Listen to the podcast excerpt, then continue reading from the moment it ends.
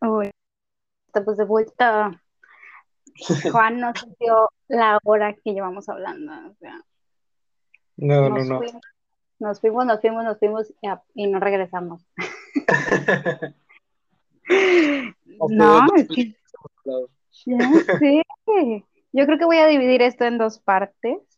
O sea, esta es oficialmente la segunda parte de- del especial de Cine Mamador de, Tarantino, porque mm, si no, esto va a ser equivalente a una película de Tarantino, tres horas, De hecho, tres horas de un montón de gente hablando y nada de violencia. ya sé. Y vamos a seguir con, con esta historia del, del joven director de 58 años cumplidos. Así es. Qué bonito, ¿verdad? Qué bonito. Qué bonito Sí, o sea, tener a Tarantino entre, entre nosotros. qué chido, ¿no? O sea, vivir la época en donde, bueno, sonando muy mamador, sí, pero qué chido vivir la época en donde está vivo Quentin Tarantino. O sea, La hay otros neta. directores que, pues, li- pues, es por desgracia, pues ya fallecieron, ¿no? Pero Ya sé. tenemos ahorita uno de los mejores directores de cine. Y, y la verdad, mm, entiendes por qué, por qué la gente mama tanto con su cine. O sea, ya ahorita, después de esta, o más de esta hora, 40 minutos más que llevamos hablando de, o sea, entendemos por qué Hablando gente, de, pies, eh, ah, porque esta, eh, porque la gente lo quiere tanto. Y sí, ya sé. Porque él está tan obsesionado con los pies, aún no lo sabemos. Cada quien sus fetiches, no los juzguen, por favor. A algunos les gusta que los nalguen, otros les gustan el, el, el- lo que el bondage, también sí. que los maltraten o que los estrangulen. él le gustan las patas, sí, así somos todos. Entonces, ¿qué, peli- ¿qué película sigue después de la gloriosa Bastardo sin Gloria? Magnífica esta película. La que sigue es otra, una de las mejores películas de Quentin Tarantino. Taquillerísima. Sí, Ya. sí, sí, demasiado. Demasiado. Incluso yo diría que es que eh, Bastardo sin Gloria es mi top uno. Eh, Django, desencadenado, que es la siguiente, es, está en mi top y es la segunda. Django es, él amaba el western, o sea, nos queda claro con la última película que hizo y con esta, y lo cierto es que, que también con algunas escenas de, de Kill Bill, con otras, o sea, nos había estado dando guiños a lo largo de su carrera, y esta es, es su western, junto con la que sigue, pero esta es como que la, la, la taquillera, la que todo el mundo conoce, la que todo el mundo se vio, y la Que que todo el por mundo cierto, quiere. Está en Netflix, así que Véansela. no tengo pretexto para no verla. Y si ya se la vieron, vuélvensela a ver. Yo, yo, o sea, yo soy de, hoy tengo ganas de ver Django, sabes que dura como tres horas, me vale. Hoy tengo Sí. ganas de, hoy tengo ganas de dormirme a las 3 de la mañana porque quiero ver Django a las 10 de la noche. o sea, déjeme, y adoro, o sea, tan brutal, tan, tan cínica, tan racista, tan DiCaprio, siendo DiCaprio. Yo soy Amamos muy fan de, de las películas de Leonardo DiCaprio. Siento que Escoge es un gran actor y debió de te- y debe de tener más de un Oscar. O sea, no sé por qué la academia lo odia tanto. El tipo se merecía. ¿sabes?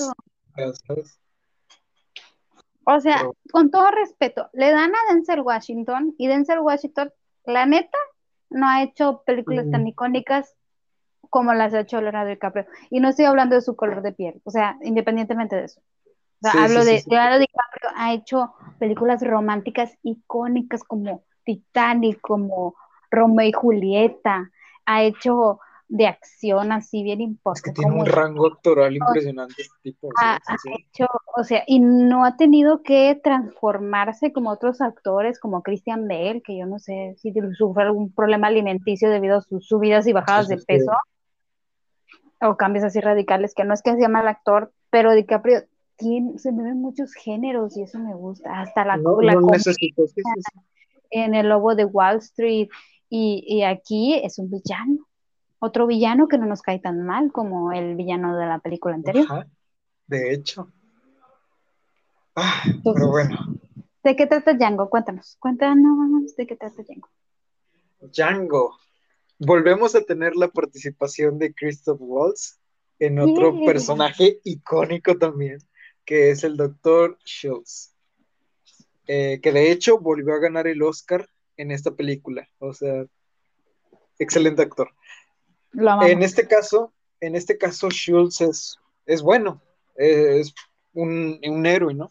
Básicamente, Django trata del camino de un héroe, que en este ah. caso es Django. Django es una persona, pues, eh, afroamericana, es una persona negra, en la cual estamos centrados en la época en donde Estados Unidos, pues, usaba a los negros como eh, esclavos.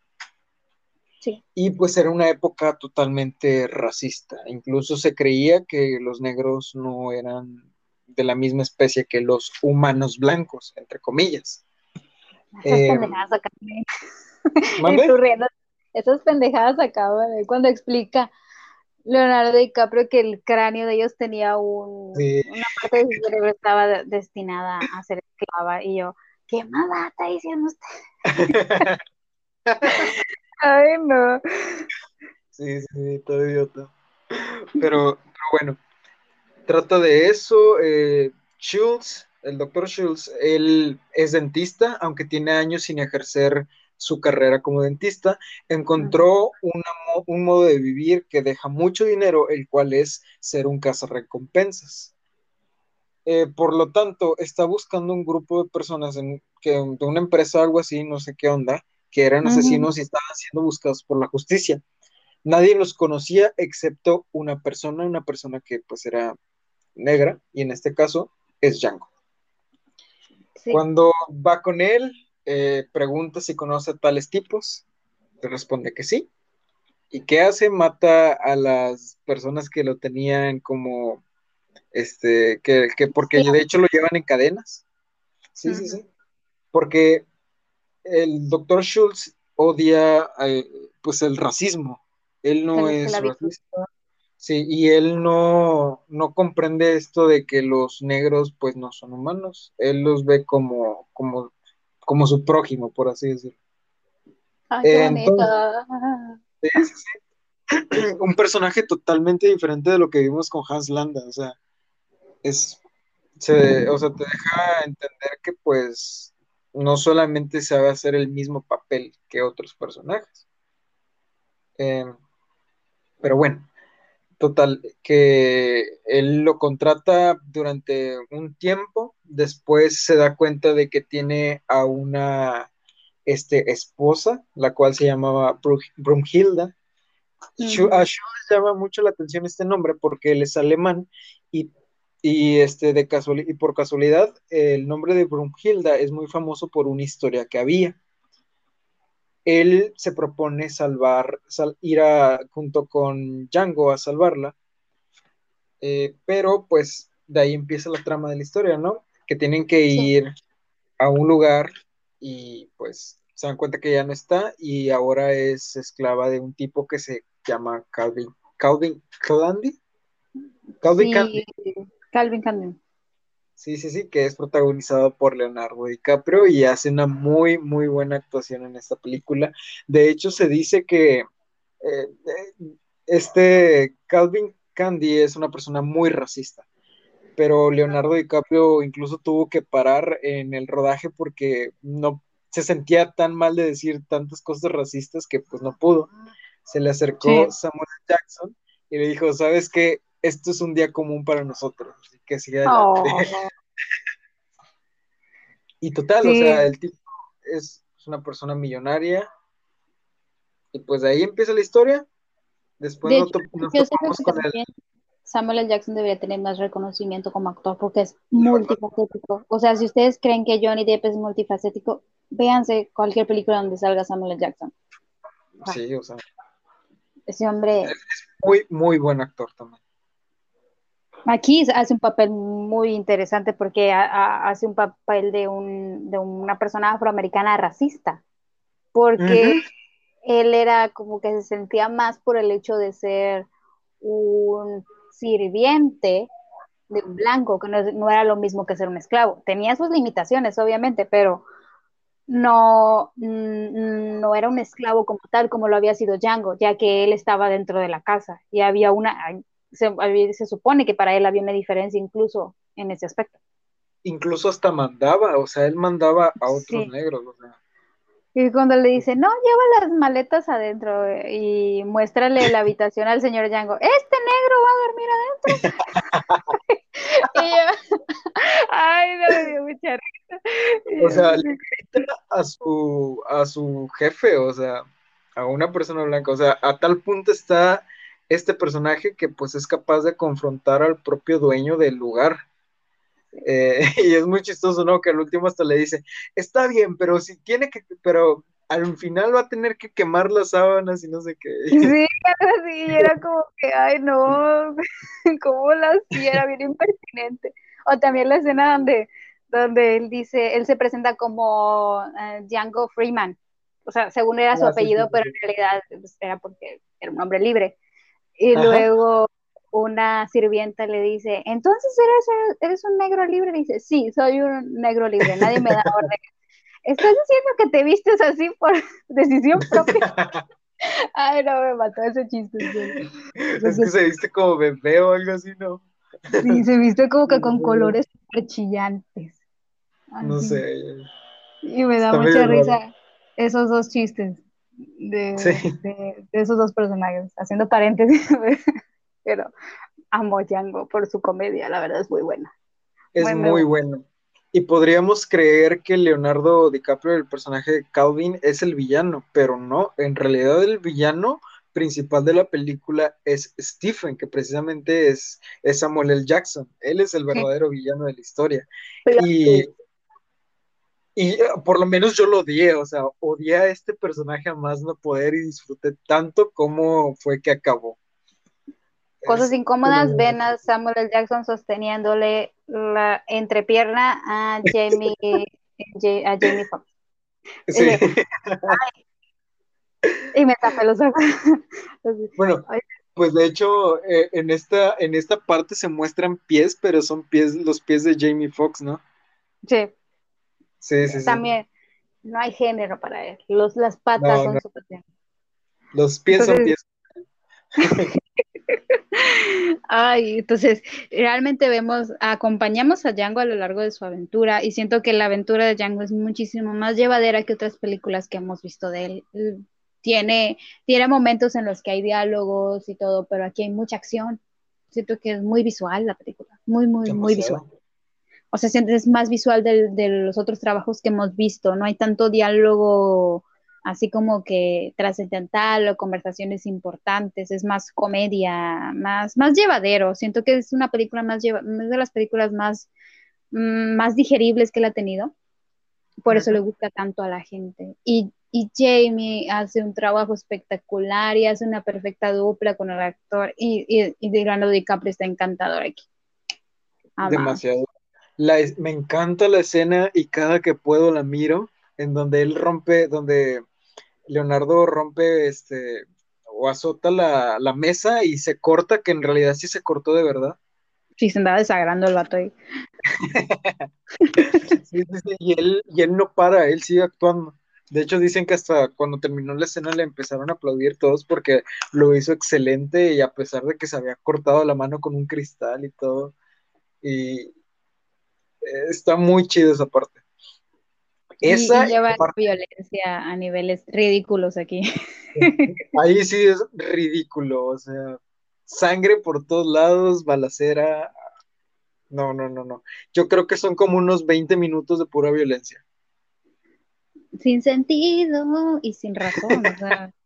bueno, sin razón sí, porque tenía que matarlos a todos, porque pues. pues me da mucha risa porque, porque hay un tipo el cual Django le dispara, pero no lo mata, pero se encuentra en medio del fuego cruzado y empiezan a disparar y le disparan más de una vez.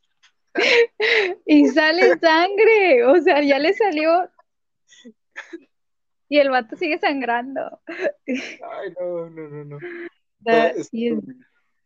Me, ¿qué parte favorita para mí? Una parte que tampoco puedo ver de esa película, igual que en Bastardos sin Gloria, es la parte de los perros. Ay, sí, qué mala Está onda, sí. mu- muchísimo más dolorosa que la parte de, de los judíos. O sea, es una cosa dolorosísima de ver. Eh, no la puedo ver, o sea, yo simplemente la salto o me volteo. o sea, es, mm, dos, Ujú. como tres o cuatro perros comiéndose a un esclavo que trató de, de huir. Y, y es interesante ah, la parte, porque creo que están en una parte de Estados Unidos en que los negros todavía son esclavos, mientras que el, el doctor viene de otra parte donde ya no, es- es- ya ellos ya no lo son. Sí. Uno es de una parte de Estados Unidos. Que de hecho, alguna trama parecida sucede en 12 años de esclavitud. Ajá. No, no lo he Es, visto. es un, ah, es un músico, creo que negro, que él era muy famoso en una parte de Estados Unidos donde ellos ya no son esclavos y pueden convivir, y lo secuestran y lo dejan y lo venden en, en esa parte donde, de hecho Wow. todavía es como Mississippi, ¿no? Mississippi, Donde no, no sé. no, ay, no sé, no, Lu, Luisiana o algo así, como esa parte de Estados Unidos que también es muy famosa por, porque mm, son racistas todavía. No es Mississippi, ando bien, yo ando bien perdida, es como que esa parte de Luisiana y de hecho es un río, y que, ay no, qué horror. Reprobada en geografía, reprobada en historia, todo. Así que sí, sí es como esa parte de, de Estados Unidos que aún a- hasta la fecha tienen, tienen broncas con el racismo y con el, con el racismo y de hecho son, donde se burlan como que en- también en Los Simpson, como de donde viene Cletus, que tienen un montón de que son parientes todos, bueno, así. Sí, De hecho, sí. no, Leonardo DiCaprio tenía una onda bien extraña con su hermana. Allá que ¿Verdad estamos aquí. Hasta la besaba en la boca. Sí, era tú. Ah, sí, qué feo. Ah, ok. O sea, sí estaba muy raro. De hecho, Entonces, o sea, hasta se miraba que eran pareja, o sea, porque se ponían hasta del lado y se abrazaban medio, medio raro, no sé. Sí, algo así. Y, y la parte más, más, ¿cómo se de nervios? La parte de, pues, el Samuel L. Jackson descubre que, que están, que están comprando a, a la, a, a la esposa de Django, pero no porque el médico quiera. O sea, vamos, que la vendía precisamente por como, como compañera sexual, ¿no? O algo así, Sí. sino que, que la quería porque era esposa de Django y todos. ¡Eh, me mentiste! Y es Qué cuando ese- maldito ese personaje. Sí, sí, sí. Y estiran la situación hasta que el, de- el dentista, entre comillas, muere. Yo, dolor. Porque la Ujú. gente tiene que morir. ¿Por qué, por qué Tarantino siempre mata a la gente buena? Los odio. ¿Me Ay, puedes no, merecía morir. No, No. merecía morir. Pero murió porque, porque no pudo aguantar la situación. O sea, hasta él dice, o sea, no podía el hecho de tener que tocarlo con lo. con Pues es que le daba asco, o sea, que ese tipo de persona exista. lo sacó de sus casillas. Entonces dices, ay, nomás dale la mano, pero, o sea, ya sus principios no le permitieron hacerlo.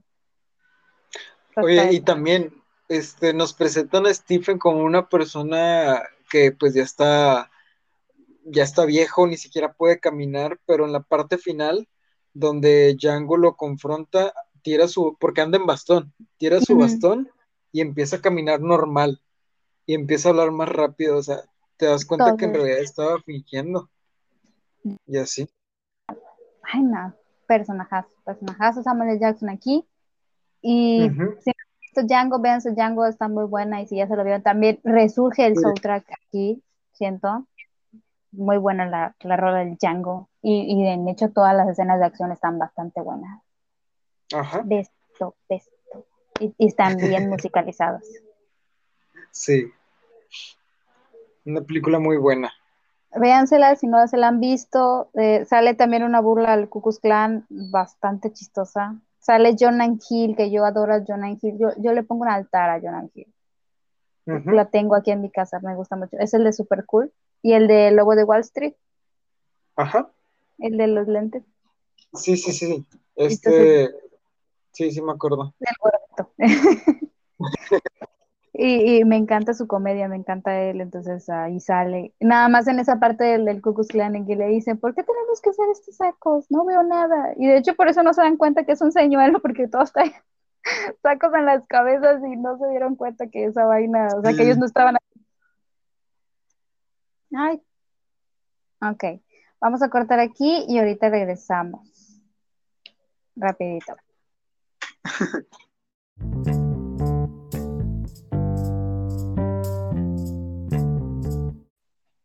Volvimos. Uh. Regresamos. Estamos de vuelta con esta segunda parte del especial de cinefilos mamadores de Tarantino. Ya hablamos de Django, ya nos explayamos así bien bonito de él. Qué bonita película, vayan a ver. Qué bonito de por qué deberían verla. ¿Qué sigue después de Django? ¿Qué hizo después de Django? Nuestro querido Tarantino. Después de Django hizo la que creo que le gusta mucho a alguien, ¿verdad? Ah, sí. Los Odiosos 8. Ah. ¿Quieres contar de qué trata? Me encanta esa película. De verdad que, que, yo me vi, no es por ofender a Bastardo sin Gloria, pero me volví a ver Bastardo sin Gloria y hubo partes en las que perdió mi interés. O sea, como que era mucho diálogo y me iba de repente y luego volvía. Yo tengo atención dispersa, hay que decirlo. Ok. Así que es un problema de, de toda la vida. Y, pero con los ocho más odiados, yo incluso las escenas más largas de diálogo, yo no me las perdía. O sea, me gustó un montón esa película. Me gustó cuando la vi, me, me gustó ahorita que la volví a ver para poder hacer este especial. Tiene escenas durísimas a veces de ver. O sea, escenas que te así de feo. Y, y trata sobre técnicamente unos busca recompensas o recompensas más bien iguales a los al doctor al dentista eh, más ah, ambientado en una época un poco más atrás más western esto ya es western western. Y, ah, y volvemos a las historias de cada quien de, volvemos a estas historias fragmentadas que al final se unifican en un solo lugar y desembocan en un montón de problemas. Y nos van explicando en poco en poco cada uno. Y tienen muchísimos diálogos, muchísimos diálogos aquí. Historias. historias de Estados Unidos, historias de los personajes, de todo, o sea, y al final como que nos van, hasta la medio parte del clímax, nos van hilando un poquito porque ¿Por qué? Porque la historia, es, la película es prácticamente una historia de rescate. Un cazafortunas eh, atrapa, más bien, en este caso ahora son bandidos, atrapa a, una, a una mujer, ¿verdad? De una banda de, de ladrones muy famosa y la iba a entregar viva, porque obviamente ahí en el anuncio te decían vivo o muerto y él era famoso por torturar a, a sus... A los... Sí, a los, a los que agarraba. ajá, entonces él los entregaba vivos siempre, o sea, era una cosa de, de política de él como casa, fortunas Entonces, la atrapa, la vemos a lo largo del filme como la tortura, como la molesta, como la golpea, pero durísimo. O sea, Demasiado. Y la banda de, de, de, esta chica intenta recuperarla. Y esa es la odisea que vamos a ver a lo largo de la película, cómo ellos intentan salvar a, esta mujer. Y de ahí como algunos eh, personajes extras se meten en la trama y ellos se ven envueltos pues en este, en este embrollo. Entre ellos Samuel Jackson, obviamente. obviamente no podía faltar. Y yo creo que es una de las mejores actuaciones de, de Samuel L. Jackson. Eh, no sé si está por arriba de, de Django, pero actúa demasiado bien. Yo creo que se roba toda la película él. Sí, siento que está por encima incluso de su personaje de Pulp Fiction. Sí, ¿verdad? Sí, de hecho. Porque porque aquí tiene diálogo, eh, es parte de la acción, él tiene el, pues, él desencadena el final, por así decirlo, y es como que hace de detective de todo lo que está pasando. O sea... Sin necesidad de que se lo pidan. Sí, claro. O sea, él ya sabía todo lo que iba a pasar, ya sabía quiénes eran los malos. Eh, él desde que entró, porque entran a un tipo como bar en donde pueden vivir, eh, donde pueden pasar como un hotel, por así decirlo.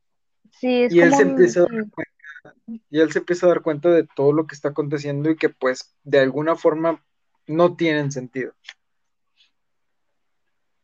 Y descubre la verdad, medio la verdad, va encaminado hasta que pues sucede el, el clímax de, la historia. Y, todavía, aquí todavía se mantiene ese mismo, un formato parecido en Django, sino que igual la historia no se nos cuenta, no se nos enfoca más bien de la manera lineal que, se mostró en Django, pero sí como que va, lleva una secuencia y nos vamos desglosando entre historias de cada personaje y, y sucede un clímax y está bien padre y el final es desolador muchísimo más que el de Bastardos sin Gloria.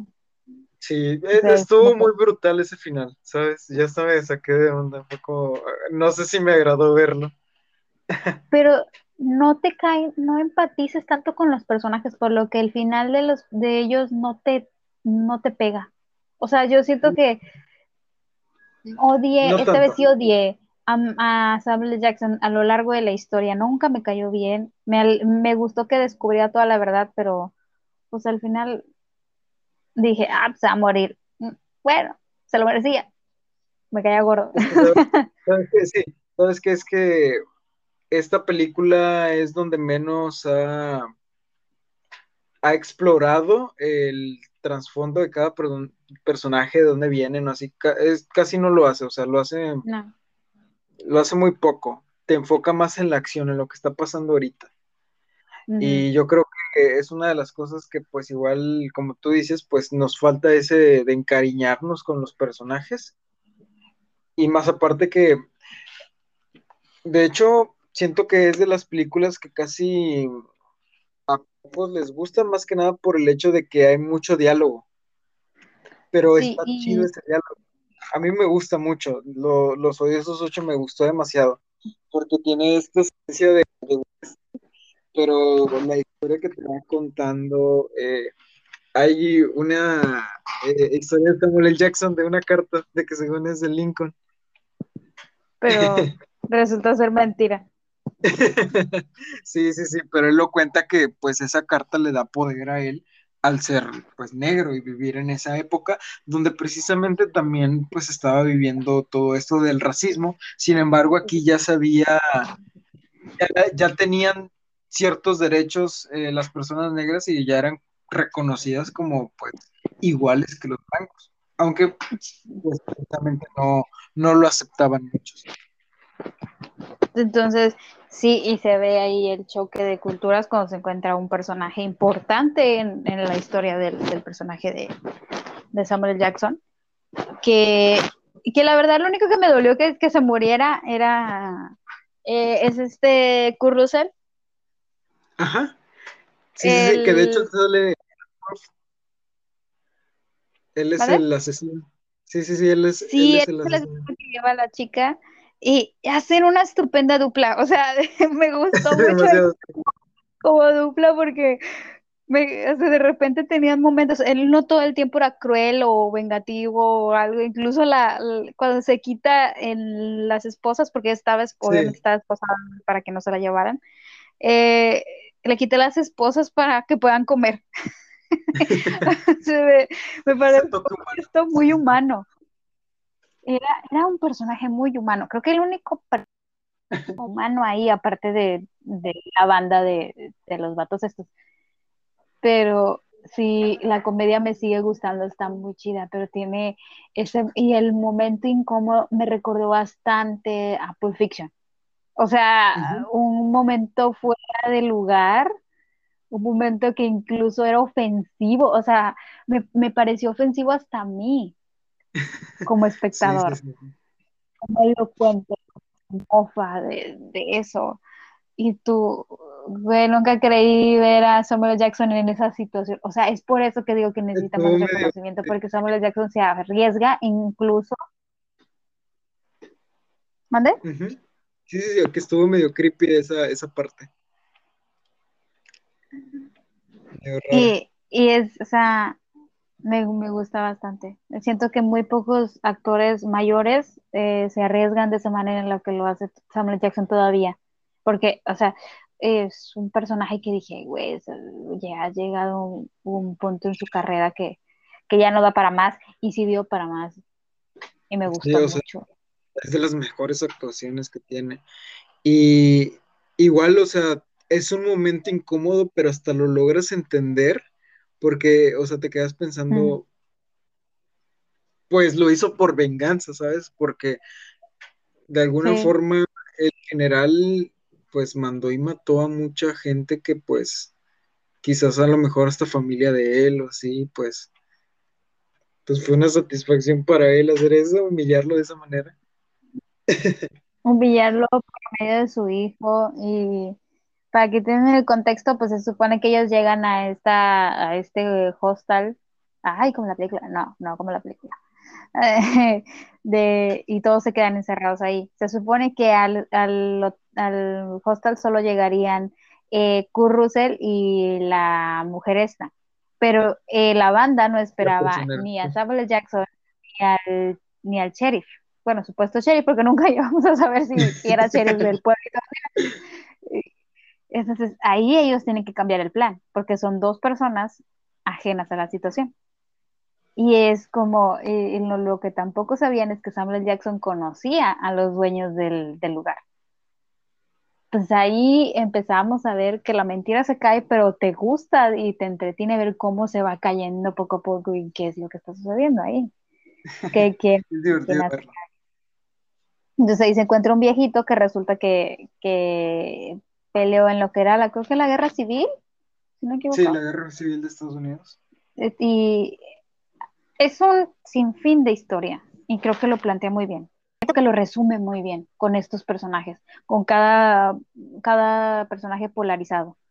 Los rebeldes, los, gente de color, uh, la gente que, que, no lo vivió directamente o que estuvo ahí, o sea, se explica muy bien. Siento que te ayuda en ciertos aspectos con la historia de Estados Unidos, y creo, que por eso no gusta tanto, por, e, por, ese rollo. O sea, por lo menos siento, siento que la historia de la Segunda Guerra Mundial es más universal, entre comillas, ¿verdad? O sea, todos sabemos un poquito. Pero aquí, como es una situación de Estados Unidos, pues la gente no la trae tanto. No. Y, y ahí te lo explican. Entonces, este viejito, pues obviamente habían mandado un batallón de gente de color, que eso ya sea. De hecho, eso se hace en todas las guerras. O sea, mandan primero a los inmigrantes, a los extranjeros, y te dan así como que la bandera, ay, morir, morir por tu país. Y yo, güey, pero los estás mandando como carne cañón. Política. Y es lo que sucede. Y, y luego, ya sé. Entonces, ¿qué es lo que pasa? Que luego mucha gente trató de asesinar a Samuel Jackson por haber traicionado a su batallón. Y entre ellos estaba el hijo de este señor que él daba por perdido, que murió en, supuestamente le habían dicho que había muerto en batalla y él cuenta detalladamente todo lo que lo torturó. Y es una escena... Uh, te sientes sucio. Bueno, yo me sentí muy sucio después de escuchar todo el relato. Está muy... E, es muy incómoda porque no te esperas y se mira que el personaje de Samuel Jackson lo está disfrutando como no tiene ni idea. Y... no. es que hasta me da como cosa contarle. Sí, o sea, es incomodísimo, y, pero el punto era hacer que el señor intentara dispararle para entonces él tener una justificación para matarlo. para que no lo incriminaran. Que de hecho, ¿tú crees que tú crees que sí era realidad lo que estaba contando? Ah, ahí la cuestión. Porque el propio director hace una dramatización de lo que Samuel Jackson está contando, entonces si, si, se hubiera quedado como que en, frases, en, voz de este, del Samuel Jackson, que de hecho perfectísimo narrador, eh, siento que no hubiera tenido tanto impacto. Sí, sí, sí. Siento sí. que sí, sí no me lo hubiera creído, o sea, está cuenteando al señor. Pero Pero nunca lo hizo sabe, muy bien. como la No, de. Pi, como en la vida de Pi, que te dicen que si él realmente estuvo con un tigre en el barco o no, o siempre fue así, así él. Y, y pues Los Ocho Más Odiados es una, es una película que tiene mucha sangre, no tanta, bueno, sí, sí, sí, algunas partes, no toda la película. Hay una escena donde vomitan sangre, A pero esa no mujer le, le cae tanta sangre, o sea, a partir de que, de que este vato se, le vomita encima, todo lo que va después es ella salpicándole pura sangre, pura sangre, y yo, ay, en la jeta. Ya sé.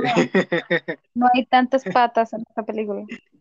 No, casi no. Sí hay, sí hay unas tomas de, de las botas del- de los personajes cuando entran a la cabaña, pero no, no hay patas como tal. ¿Y qué calibre tenían las armas aquí, en serio? ¿Mande? ¿Qué calibre tenían las armas aquí? Oye, sí, pues bueno, eran puras revólveres, ¿no? Las Se cabezas volaban la cabeza. Ya Pues sé. Cuando matan al hermano de esta chica, le volaron la cabeza de un disparo. O sea, y Sí, ta- salpicó. también a este Bichir. Sí, ah.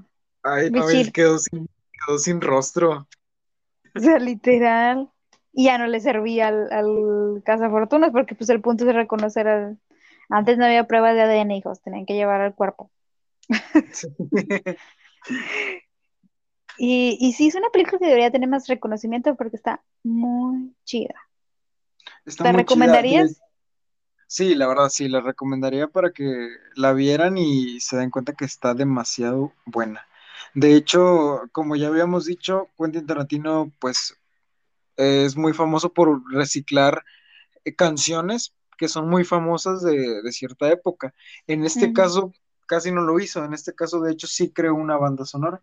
Bueno, contrató a una persona y esta persona ganó el Oscar a pues mejor este música, algo así, no, no me acuerdo cuál es la nominación que les dan, pero lo ganó, o sea, hasta en esto el tipo pues pues es- lo hace muy bien, ¿sabes?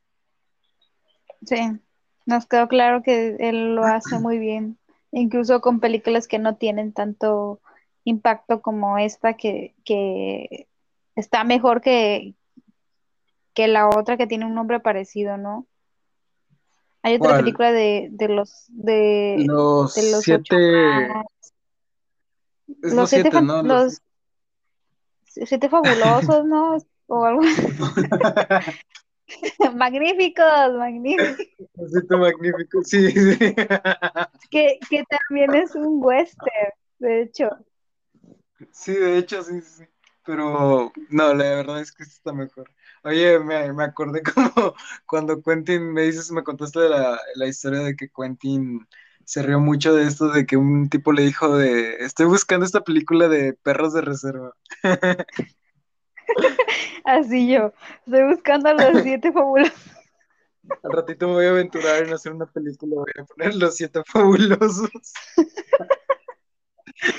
Ay, no. Me mencionas ahí. Yo le puse Ya el título de la película. Y eh, entonces siento que hace como que guiño guiño a, a esta película. Que de hecho, si le hicieron un remake, no fue tan famosa ni tan, tan aclamada como la película original. De hecho. De hecho, creo que nomás yo la vi. y una vez sale Denzel Washington. Le- sale Denzel Washington ahí para, para mencionar. Y, y es Ajá. porque, porque los ocho más odiados, pues porque eran, todos eran como que cazarrecompensas en su, eran del mismo gremio, pe- pero, de diferente, o sea, y eran de diferentes nacionalidades y Sí, razas. y razas. Y es interesante eso. Y al final terminan haciendo dupla Samuel Jackson y el sheriff, que de hecho se odiaban cuando se nos introduce a los personajes, se odian así a muerte. Pero son Sí, los únicos que quedan y, se tienen que ayudar hay que aclarar, y van a morir juntos. porque hay que ac- aclarar que el sheriff es, pues es blanco, entonces él estaba en contra de todo lo que Samuel L. Jackson hizo. Pero al final, pues como tú dices, terminan terminan eh, pues muriendo de, lado a lado y pues incluso hasta con cierto cariño, como que se agarran cariño en ese momento. Sí, o sea, es como... Ah, por eso digo que los, o sea, los odias, pero no tanto a los personajes, por el hecho de que para eso sirven los diálogos y medio el contexto para que tú te empatices con ellos o por lo menos los conozcas. Que no mueran como película de terror de adolescentes. O sea, ay, pues quién sabe quién era. Qué bueno que se murió. y también el hecho de que se llamen los ocho, los odiosos ocho, como que te da a entender de vas a odiarlos, o sea, no es como que una película para que te, te gusten los, los personajes, cada uno tiene pues ahora sí que cola que les pisen y o sea, hasta, hasta el héroe, que en este caso sería Samuel L. Jackson, pues tiene una escena muy incómoda, que es la que estamos hablando. Y pues en esta película no hay a quien irle. No, y vénsela, porque van a ser, yo no sentí tanto las tres horas que película. sí, porque dura tres horas, no sé si sea más larga de Quentin. Sí, entonces no la sentí tan pesada como otras películas. También ya a Django yo la siento larga, no la siento pesada, la siento larga. O sea, siento que, que ah, ya se va a acabar y no, me dijo, voy apenas a la mitad. O también me falta, porque tú crees que cuando va a rescatar a su mujer, ya, o sea, ya, pues, ya, no, todavía sigue, todavía después de que no rescata a su mujer, todavía sigue todavía la historia. Ya es poquito, pero... Pero sigue como 20 minutos más. Así que eh, siento que, podemos, ahorita al final vamos a acomodar en cuanto a recomendación todas las películas, pero dejando ya en paz los ocho más odiados, yo siento que se la recomendaría a alguien que tuviera paciencia, porque si eres de esas personas que quiere que esté todo que la película te esté como que estimulando todo el tiempo, pues no te va a gustar. Esto no es como que película de terror de del del one, de que te sale un susto para aquí, te sale un susto para acá, te sale un susto por debajo del tapete y todo el tiempo, o sea, no es una... Y la mayoría de sus películas son lentas, se podría decir, pues tienen que llevar un, un, margen de tiempo de acuerdo a lo que va. Pero esta es ah, más lenta, hay más diálogo. Y después de eso, siento que hubo una pausa. Después de los ocho más odiados, hubo una pausa de Tarantino, no supimos, no supimos qué pasó, qué sucedió, y luego de repente anunciaba que iba a sacar una película súper genial y que iba a salir iba a salir DiCaprio y que iba a salir Brad Pitt y que la Margot Robin y, el encaso, elenco, elenco, hasta, hasta el Al Pacino sale ahí, sí sale Al Pacino. Todo Sí. Bien, bien genial. ¿De qué película estamos hablando? Estamos hablando de Once Upon a Time in Hollywood. Había una vez en ah. Hollywood. Esta película está, fíjate que a mí es más lenta que, que los ocho, los ocho más odiados. Es más lenta, pero a mí me gustó más. Me gustó em, más. Sí, la trama está muy buena. Me, encanta la actuación de Brad Pitt, que por cierto en esta película ganó un Oscar. Em, sí, está muy buena. Fíjate que lo que no me gustó de esta película fue la actuación de Margot Robbie, no tanto por cómo actuó, sino porque casi no actuó. casi no tuvo diálogo. Siento que un desacierto muy grande de esta película fue haber incluido el tema de, mm, de la actriz que interpreta a Margot Robbie, porque interpreta a una actriz. Sí, que, Y a Sharon Tate, que es ese drama de todo lo que hay detrás, porque es una, es una cosa súper delicada. Yo siento que, que no sé por qué lo mencionó. Y porque que... que lo quería acordar como en, como en Bastardo sin Gloria, o sea, ay, vamos a matar al malo, y en realidad nada de eso pasó y todo pero no siento que lo haya abordado bien. No lo abordó, es que casi no tocó el tema, como que al final salió sobrando eso. Y ese es el problema, entonces ¿para qué lo pones? Sí. Eh, aunque el final, al menos a mí me dio nostalgia el final, porque termina, pues, termina bien por el lado de que, pues, no matan a Sharon Tate como pasó en la vida real. Y sí te queda como que esa nostalgia de, ojalá hubiera sido así. Pero... Ojalá DiCaprio hubiera más en esa situación. Y, y los Manson, la familia Manson tiene cierto protagónico. Es que siento que se, se, toca muy por encima y no es que uno hubiese querido que como que tocara el morbo, pero siento que hubiera tomado otra tragedia hollywoodense y lo hubiera explayado más. Es como tocar como, como que todo eso sucede al mismo tiempo, no sé, que, que ellos conocen o detienen al asesino de John Lennon. ¿Me dices? Algo así. Sí, sí, sí, podría ser, de hecho. O qué otra tragedia así importante. O todo eso sucede y ellos detienen al francotirador que le dio al, al Kennedy. siento que pudo haber o, tomado otra problemática o simplemente una problemática inventada y, y poder desarrollarla mejor porque sentí muy aparte, o sea, ya estábamos acostumbrados como que fueran historias aparte, entonces como que se desarrollaban, pero no siento que se, que se sintió orgánico como lo que teníamos acostumbrados eh, eh, en esta historia. No siento que sí, y más porque nos prometían que iba a ser una película que, wow, o sea, que iba a ser la mejor película de Quentin Tarantino. Nos vendieron eso y al final cuando la vimos como que sí causó cierta decepción. Por ejemplo, no siento que haya sido la mejor actuación de Leonardo DiCaprio, es muy buena, sí, pero te deja que desear. Brad Pitt ganó el Oscar, actuó muy bien, pero no creo que como para ganar el Oscar. Eh, como que ha hecho otras películas mejores y esta no era como para ganar el Oscar pues como actor de reparto, siento yo. Pero pues lo ganó y pues muy bien, muy bien por él. ¿Y qué ganó Leonardo DiCaprio? Un, volverse un meme. Ah, sí, volverse. soy, ¿sabes? Yo soy Leonardo, soy Leonardo DiCaprio cuando estoy viendo la televisión y que levanto el dedo, así como de, soy yo, soy. Bueno, soy yo cada que pasan un pie en las películas de Quentin Tarantino. Entendí la referencia. Eh, una pata. Aquí hay muchas patas. Aquí en, en, prácticamente Margot Robbie es un fetiche de patas en esta película. Sí, o sea, pues cada que sale tiene los pies descubiertos. También está la chava que es este hippie. Sí, también. Ella también sale mostrando los pies. Cuando entra la a la esto de cine en donde estaba este, pasando su película. No, no, no, ahí entran como que Brad Pitt va como que una cabaña que era un centro donde hacían películas western o series.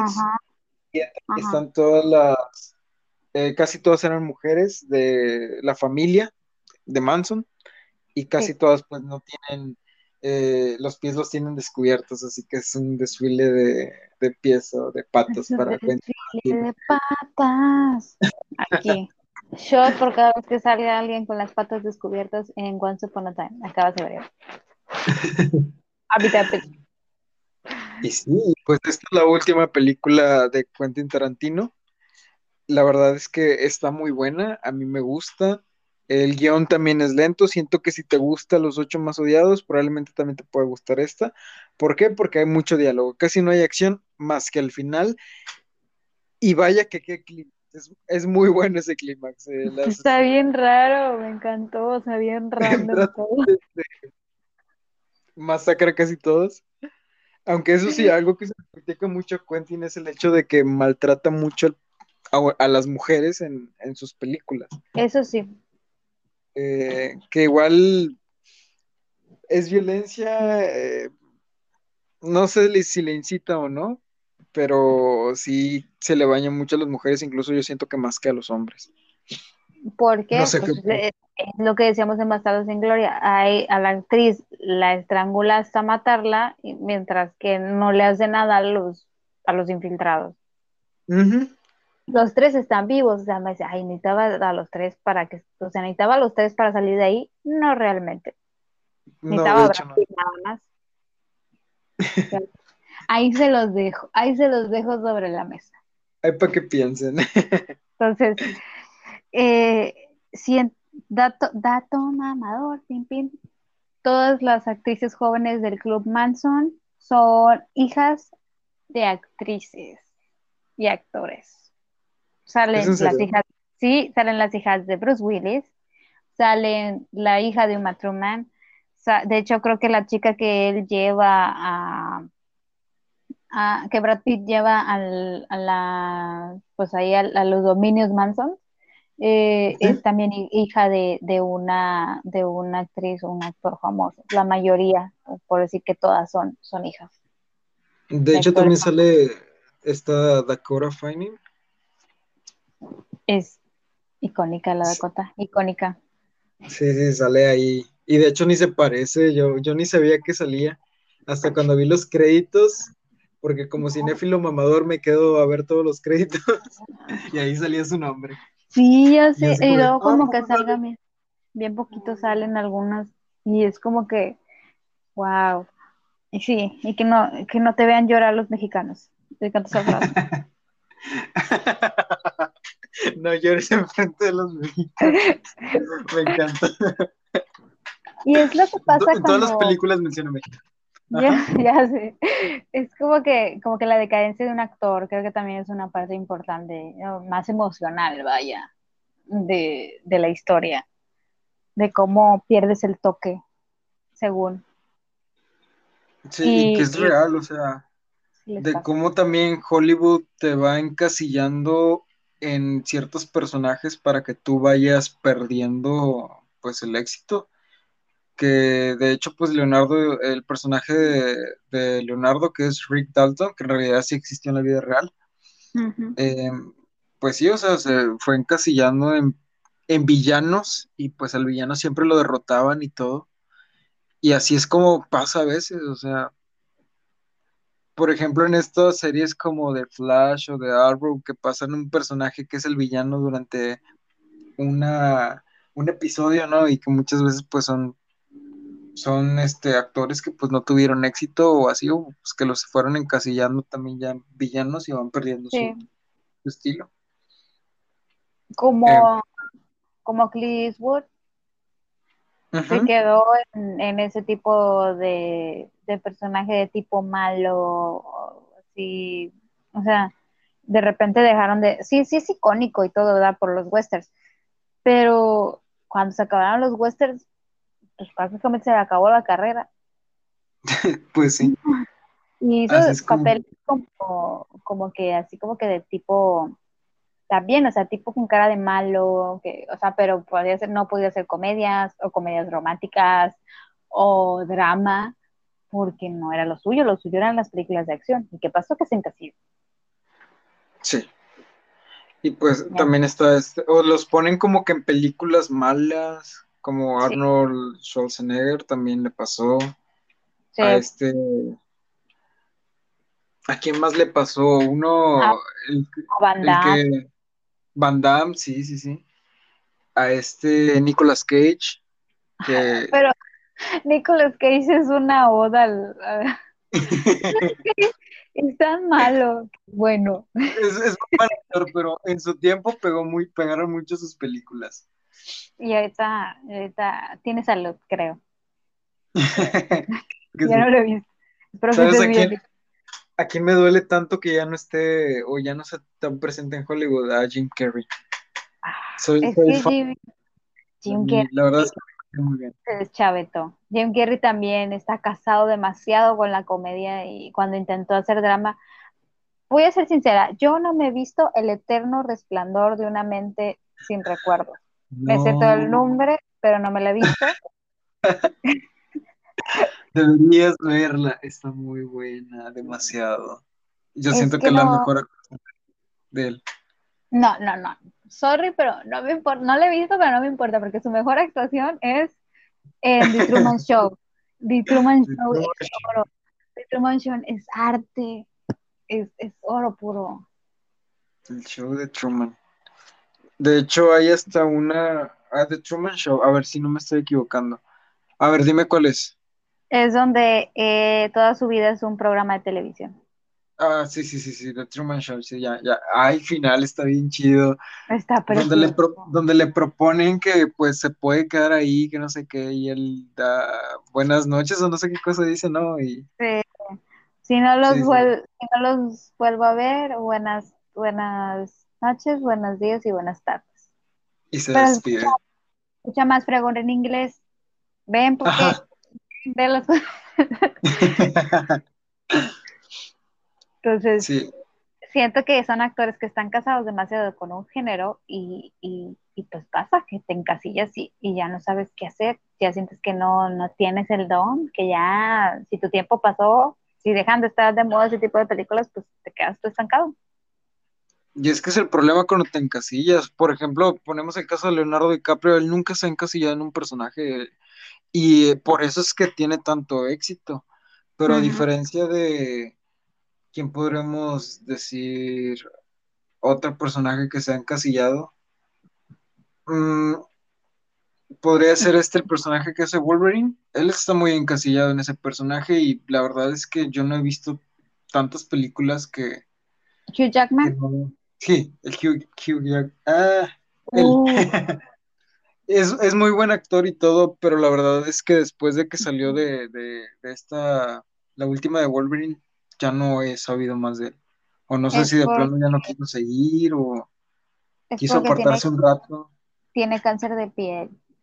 ¿Es en serio? No sabía. Sí, ya no pudo continuar porque le volvió más fuerte. No, no sabía.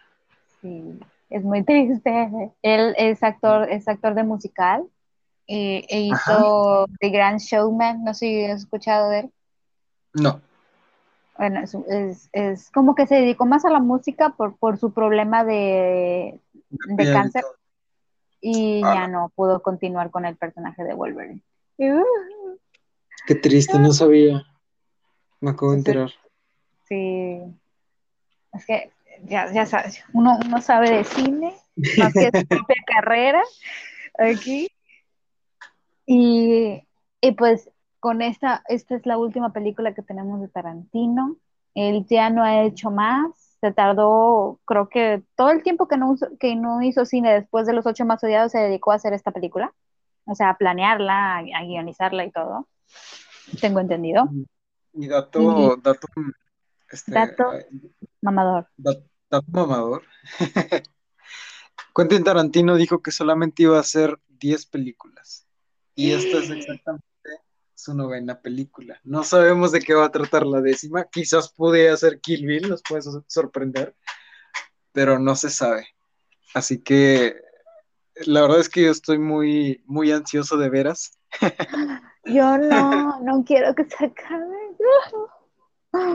Bueno, Ah, al menos es su última película, porque ha dicho que él quiere, quiere incursionar en, en series de televisión, incluso hasta en Oh, libros o algo así. Él quiere seguir, no, no quiere apartarse de, de este mundo, pero pues él dijo que hasta la 10.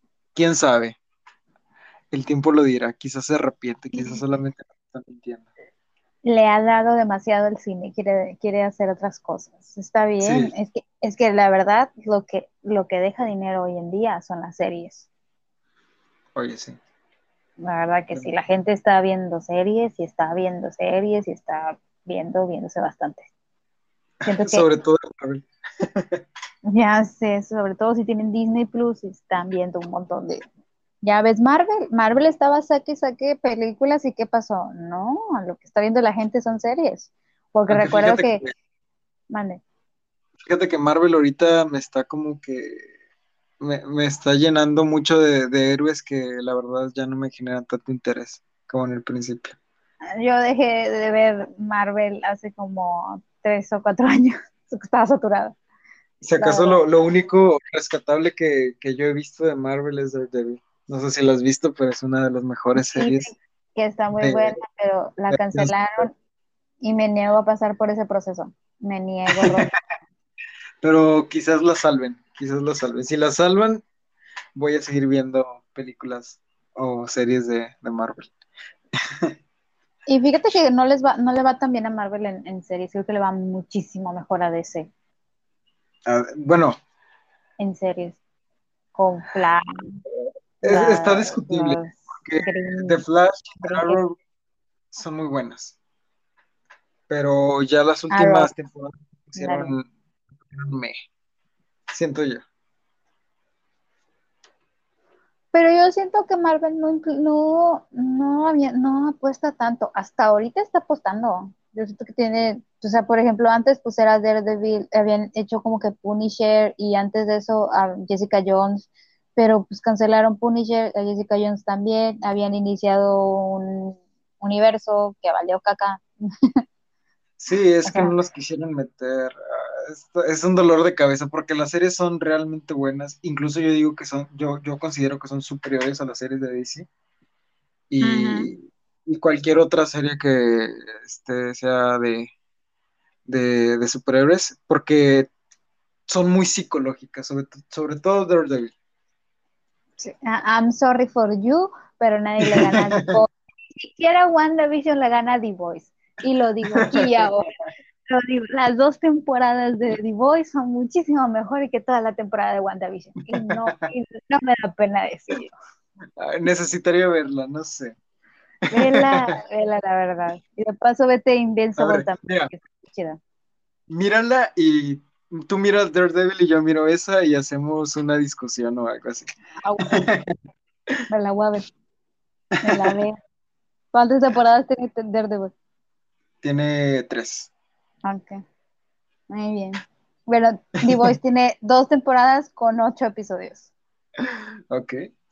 Y volvemos, y volvemos aquí, y hablamos, hacemos ahora cinéfilos mamadores de superhéroes. ¿Qué te parece? me parece bien, me parece genial. perfecto. Entonces, chicos, ya hablamos de todas las películas, hablamos de sus colaboraciones, hablamos de su vida, no, no, su vida amorosa no, porque la verdad, no, creo que sí salió con un matrumán, ¿no? Se dice, se dice que había más, más allá de, de, que sea su musa del cine, se dicen que salió con ella, pero nunca se ha confirmado. No, ellos no dijeron si sí o si no, pero creo que sí les tomaron fotos juntos. Sí, o sea, hay evidencia de que hubo algo más, pero ellos dos nunca, nunca lo admitieron. Pero ya terminó, ya. Tristemente. Así que con otra persona, espero que esté feliz. Y, pues nada, puede que detrás de, de cada fetichista de patas hay un genio.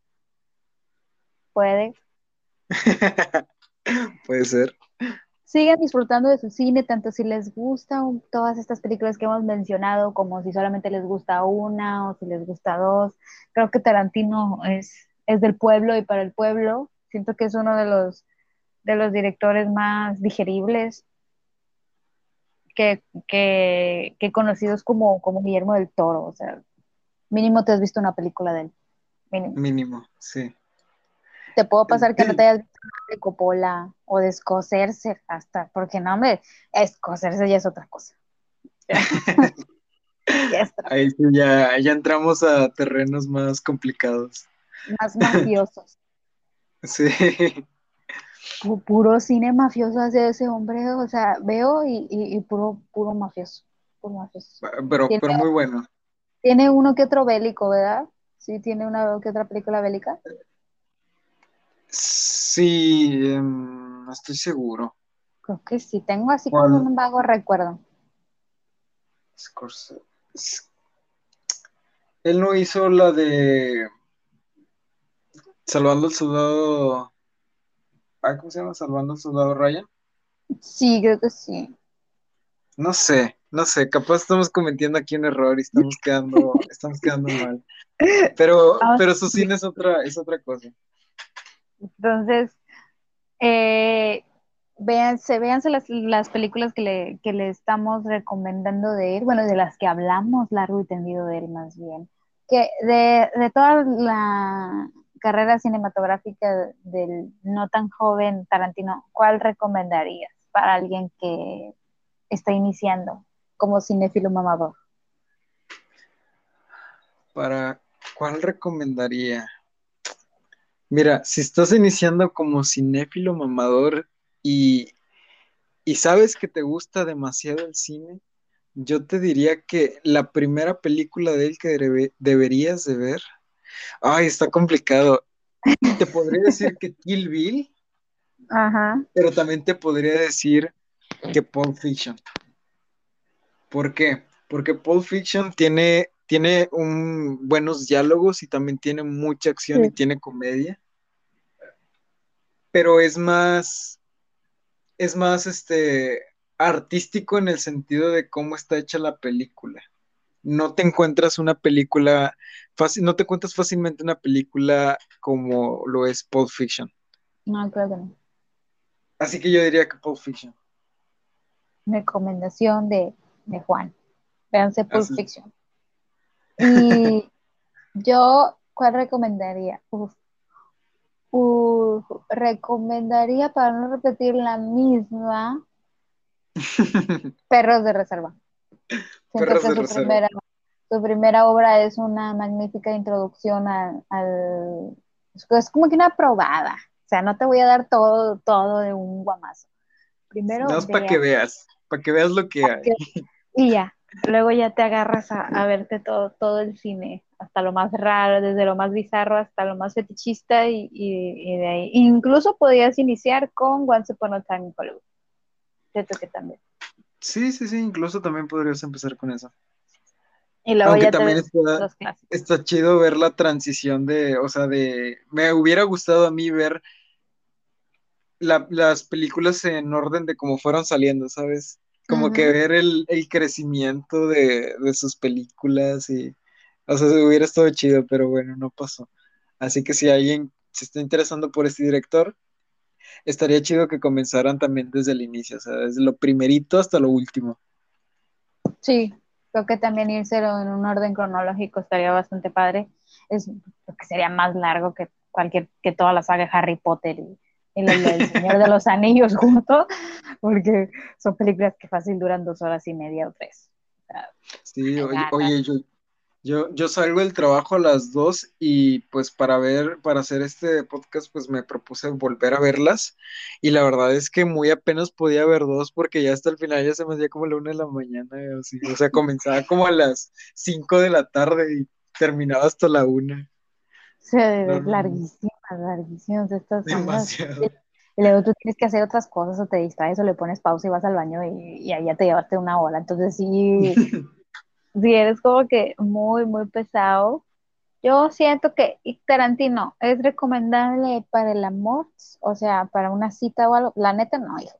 No, Va a salir, va a salir corriendo cualquier película que le pongas.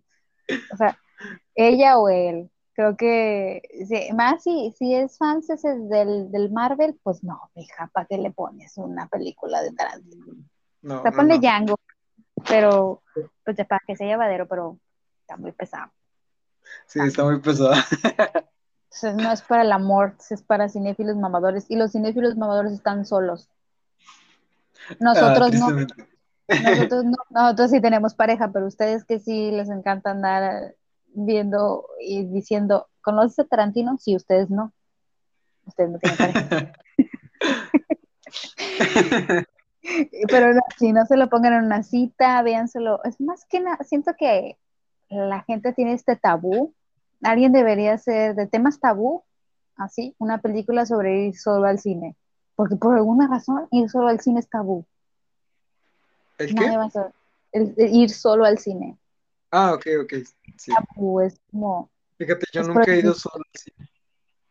yo tampoco, No. pero deberíamos ir, o sea, porque a veces como que estás esperando a que alguien quiera ir a ver contigo una película y muchas veces no encuentras a alguien que le guste a veces las mismas cosas que a ti. Sí, y pues es como si vieras una película en tu casa, nada más que la diferencia es que pues vas al cine. No, no sé por qué, por qué no lo, no lo hacemos. Entonces, si estas películas, eh, eh, la pandemia nos, nos dio mucho tiempo para pasar con nosotros mismos y ver un montón de películas que muy probablemente viste solo, porque dijiste, "Mm, o sea, no quiero verla yo, vaya, o sea, no, no, hay gente que de plano no puede ver películas si no está acompañado. Y, Y siento que eh, las películas de Tarantino sirven para eso, para verse así, unos solitos. O si tienes un amigo fan del gore y, de la violencia, pues tráetelo, la verdad lo van, lo van a disfrutar mucho. Quizás lo disfrutarían mucho, con unas palomitas, viendo la película, calmados. Bien Sería, estaría chido, sí. Y de hecho, en, ah, de hecho, en, en Bastardos sin Gloria sale la misma actriz que sale en Kill Bill, la traductora, así dato mamador de último momento. y de hecho sale de lo mismo de traductora. Eh, en, en, Bastardos sin Gloria. Es una actriz, la actriz, la actriz que se metía con el director. Eh, ah, ya, ya, ya, sí. Sí, ya me acuerdo. Es la, es la misma, es la misma. Sí, la traductora de esta, de la. De que le mocha en el brazo. De ella. ¿En serio es la misma? No me acordaba. Sí, es la misma. Qué loco. Oye, y otro, y otro este dato mamador. en, cuando se inicia Once Upon a Time in Hollywood, creo que es esa. Sí, es no, ay, ya, ya se me olvidó. No sé si, si es en eso en Bastardo sin Gloria, pero alguien está narrando una historia y esa historia es Samuel L. Jackson. Digo, el que la está narrando. Ah, en serio, genial. Samuel Jackson. No sale la película, pero sale su voz. Mínimo. Mínimo, tenemos, a lo mejor dicen en Once Upon a Time porque él no sale ahí. Sí, se me hace como Once Upon a Time. En cualquiera de las dos películas porque pues no sale Samuel Jackson, pero Qué bonita, no sabía eso. Muy bien. Bueno, Juan, con esto terminamos el, el especial de Cinefilo Jugador. El siguiente segmento ya acordamos va a ser de superhéroes porque él y yo acordamos ver, ver dos series para ponerlas en el repertorio grandísimo que tenemos sobre, sobre cine y, y, universo de, de, los superhéroes, que ahorita está, ya está bajando el boom, ya la gente ya no lo consume tanto. No, sí, pero, de hecho. Pero ya sí, sí todavía lo consume. O sea, todavía así como que, ay, mira, pues bueno, la sacaron otra película de superhéroes, otra película de superhéroes que me veo. Creo que ya es más así que, que la emoción. Creo que ya es más por cotidiano. Por, ah, mira, sale esta película, ¿la vemos? Pues sí. Es más como, pues, pues que ya se volvió parte del de la cartelera, o sea, no hay otra cosa más que ver. O, o, las ves porque sabes que te vas a divertir. Sí, de hecho, ya lo nueve son ahorita son las series de superhéroes. Eso es la novedad. Ya no tanto las películas. Ya, ya la gente se tiene que sentar y, hacer ocho episodios y ya no una película de, una hora y media. Y está a hacer como quiera. Entonces, ese será el siguiente especial. Por este momento ha sido todo. Gracias Juan, por acompañarme aquí, por venir, por desvelarte conmigo, por hablar largo y entendido de este director, porque, uff, o sea, de verdad, es el especial más largo que he tenido que va a tener que tener dos partes. Volumen, Cinefilos Amadores volumen 1 y Cinefilos Amadores volumen 2. Entonces, gracias por ¿Te divertiste? ¿Te gustó? Cuéntame. Eh, sí, la pasé muy bien, estuvo genial. Eh, me sentí muy a gusto, gracias por haberme invitado a colaborar contigo. Es un honor. Ah, pues sí, o sea, me la pasé muy bien. Me sentí como, como en casa. Ah, ese es el punto. Aquí hablamos de cine entre amigos porque ni nosotros, probamos con esto de cine los mamadores, en realidad no somos, no somos tan presumidos. somos aficionados, nos gusta el cine nos gusta esto, o sea, realmente uno no sabe tanto de tecnicismos, ni de que la escena, y de que el color, y que nada, No soy crítica Aún no. cine. Aún no, yo solamente me gusta ver. Y, a veces veo demasiado y tengo que hablar. No sé si te pasa, o sea, tengo que sacarlo. Que como que tienes que sacarlo y a veces pues no, no tienes con quién. Este, o pues a mí me pasa mucho que casi no tengo bueno, sí, tengo, tengo un amigo que la verdad es que sí mira muchas películas y a veces compartimos cosas, pero por lo general pues no tengo con quién compartir las cosas que, veo. Por ejemplo, Quentin Tarantino, o sea, nunca había hablado tanto de Quentin Tarantino. dos horas, más de dos horas hablando de... Así que, Hicimos alusión a, a todo lo que se tarda en hacer películas. ya lo sé. Bueno, pues estás invitado para volver aquí. Muchas gracias. Y si, y si y también decides hacer, incluir en esto de, incursionar, perdón, en esto de los podcasts, pues con gusto colaborar contigo y aquí apoyo y todo. Ok, ok, estaría genial. Este ha sido el Rincón de un Camarón, su rincón. Aquí termina el especial de Cinéfilos Mamadores, especial de Tarantino. Hablamos ya suficiente, así que es hora de descansar. Cuídense mucho. Hasta luego. Adiós. Bye.